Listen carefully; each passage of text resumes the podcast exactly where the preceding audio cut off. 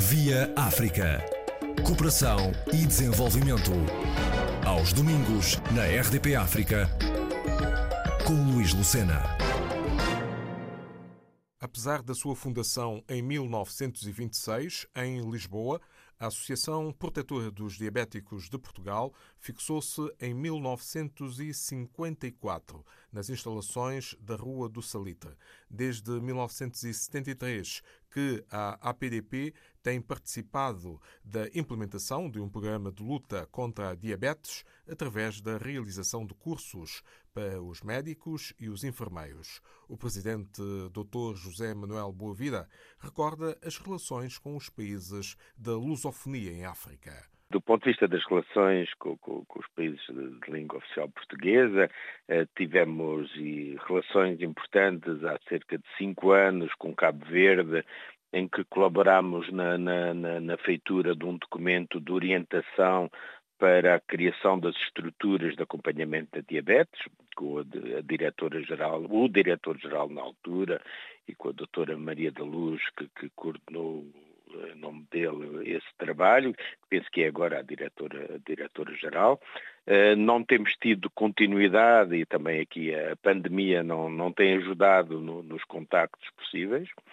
Em relação à Angola, temos tido vários contactos, quer com, com, com né, temos muitas pessoas que vêm de Angola a tratar-se a Portugal e temos tido muitos contactos. A nível governamental tivemos uma, uma, um projeto ainda no tempo de que era ministro, o, ministro Van Dunen, né, que, que, ainda há pouco tempo esteve também connosco em Lisboa, a falar sobre as possibilidades de desenvolvimento de, de uma estratégia global eh, para as doenças crónicas, e nomeadamente em Angola, muito dirigido a dois problemas fulcrais, que é diabetes e hipertensão, e que se poderia encontrar um instituto dedicado às duas doenças e que permitisse criar ao nível de todo o país uma estrutura de acompanhamento, diagnóstico eh, e prevenção.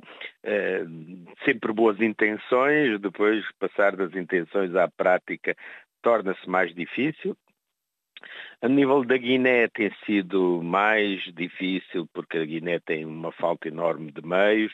Há pequenas associações de pessoas com diabetes que têm aparecido, muito voluntariosas, mas depois eh, a concretização, eh, quer na Guiné, quer em Santo Meio Príncipe, nunca avançamos para, para propostas mais, mais concretas.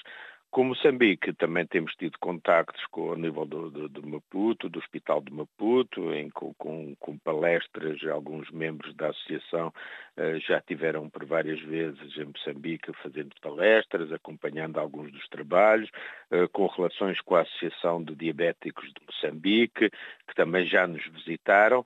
Uh, infelizmente, uh, quando se põe a questão da passagem para a prática da implementação destes projetos, levantam-se questões financeiras que têm sido até agora dificilmente ultrapassáveis. As doenças infecciosas ainda têm um papel de tal maneira preponderante e, e a visão ainda das autoridades de saúde está ainda muito ligada uh, às doenças infecciosas, quando hoje em dia aquilo que começa a ter uma, um impacto maior na vida das pessoas, quer ao nível da diminuição da qualidade de vida, na morte, na mortalidade precoce, nas complicações, começa que são eh, essencialmente a diabetes por um lado e hipertensão por outro.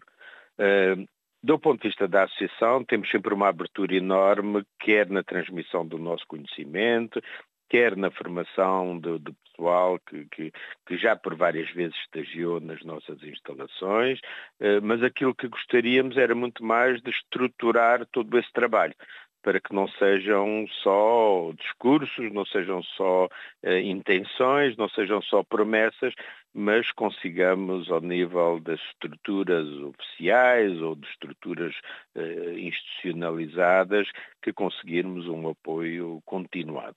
Eh, sabemos que existem problemas difíceis de resolver, como é a falta de insulina por exemplo, na Guiné ou mesmo em algumas zonas de Angola, muitas vezes a falta de, e em Moçambique, nomeadamente no norte de Moçambique, a falta de redes de frio, muitas vezes para a conservação uh, da insulina, e tudo isso nos leva a termos uma preocupação grande, porque uh, a proximidade cultural e afetiva é sempre muito grande uh, e, portanto, seria extremamente fácil desenvolver estes contactos se encontrássemos os meios para tal. Em São Tomé e Príncipe, por exemplo, que é um dos países com muitas carências de meios, houve recentemente, e diga-se muito recentemente, uma campanha uh, lançada por um privado em parceria com o próprio Estado uh, de São Tomé e Príncipe, no sentido de testar a população uh, para saber se quantos diabéticos existem, uh, saber uh, qual é a prevalência desta doença no seio da população de São Tomé e Príncipe. E os resultados foram surpreendentes porque a campanha decorreu perfeitamente bem, com muita adesão da população. Adesão Agora, da população, é apenas eh, uma gota no oceano, pois é, é um início que vai necessitar o, de é dar estarmos a levantar seguimento. um problema e não termos meios depois para o enfrentar, eh, não é do ponto de vista médico e ético muito correto. Uh, ou seja, se nós vamos fazer um rastreio, temos a obrigação de ter a seguir meios para acompanhar essas pessoas, quer ao nível da, da medicação, quer ao nível da educação, principalmente, e do acompanhamento. E isso é, é, é essa estrutura uh, que pode ser muito baseada em enfermeiros formados para tal, eh, com a coordenação de, de, de, médicos. Existem múltiplas experiências dessas em África, nomeadamente noutros países, em que a coordenação de, de, de equipas de enfermagem coordenados por médicos conseguem desenvolver uh, um acompanhamento dessas pessoas. E essa formação a Associação disponibiliza-se para, para, para fazer, uh, desde que, enfim, que, que encontremos meios, meios para tal. Uh, temos tido muitas vezes essa sugestão, mesmo na Guiné, de irmos fazer rastreios, e isso, vamos sempre esse problema, só podemos ir fazer um rastreio se tivermos garantia de que a seguir damos alguma palavra às pessoas, estar-lhes a dizer, olha, o senhor, o senhor tem diabetes, e então e agora? Então agora procuro um médico, mas eu não tenho médico. E aí eh, não é possível uh, seguir, seguir esse caminho. Temos que seguir um caminho mais coerente de formar se não houver enfermeiros, podemos formar auxiliares, assistentes de enfermagem, podemos formar, no Brasil existem experiências desse género, ao nível dos bairros, algumas pessoas que, que, que são consideradas pela comunidade e que podem orientar um pouco mais uh, as pessoas, mas tudo isto obviamente necessita sempre de alguma supervisão médica para que pudesse, em qualquer altura que exista uma situação mais grave, ser imediatamente encaminhada então para, para, para o médico. As doenças crónicas têm uma particularidade, e a diabetes, eh, em primeiro lugar, tem uma particularidade muito importante que as distingue das doenças infecciosas. É que grande parte do controle da doença é feita pela própria pessoa. A pessoa é que sente os sinais, a pessoa é que vê os valores de açúcar, a pessoa é que toma o medicamento, a pessoa é que sabe que tem que fazer exercício, a pessoa é que sabe que tem que cuidar da alimentação. E, portanto, isto necessita de uma educação uh, e de um conhecimento do próprio corpo uh, que, que cria esta característica especial da diabetes. A diabetes foi praticamente a primeira doença crónica que, que, existiu, com a descoberta da insulina, em que conseguimos evitar a morte das pessoas. Aquilo que hoje passa com a SIDA e que, que está, enfim, a, a, a passar em muitas outras doenças, ao mundo dos cancros, em que conseguimos hoje prolongar a vida, conseguiu-se fazer em 1921 com a diabetes. E a partir daí começámos a acompanhar estas pessoas. Mas este acompanhamento não pode ter um médico sempre atrás das pessoas, sempre a responder-lhes a todas as questões. Não, os médicos e os enfermeiros transmitem os conhecimentos às pessoas e são as próprias pessoas que cuidam de si e de vez em quando, de três em três, de quatro em quatro, de seis em seis meses, vão então ao médico ou ao enfermeiro procurar ver, discutir se tudo está, eh, todos os parâmetros estão a correr bem.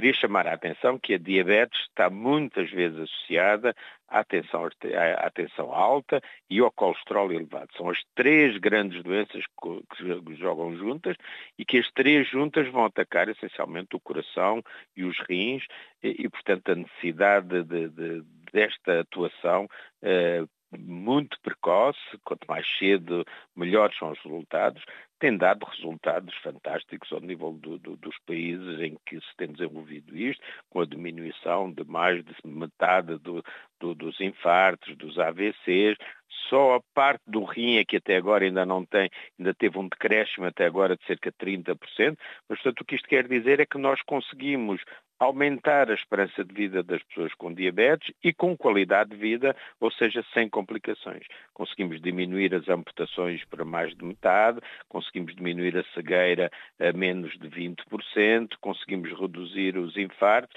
A insuficiência renal é que é ainda a diabetes neste momento eh, no, no, no mundo ocidental é, é a primeira causa de insuficiência renal, em África ainda é a hipertensão a primeira causa, mas a diabetes à medida que a tensão arterial for controlada, vai ter tendência a, a ter um, um, uma preponderância.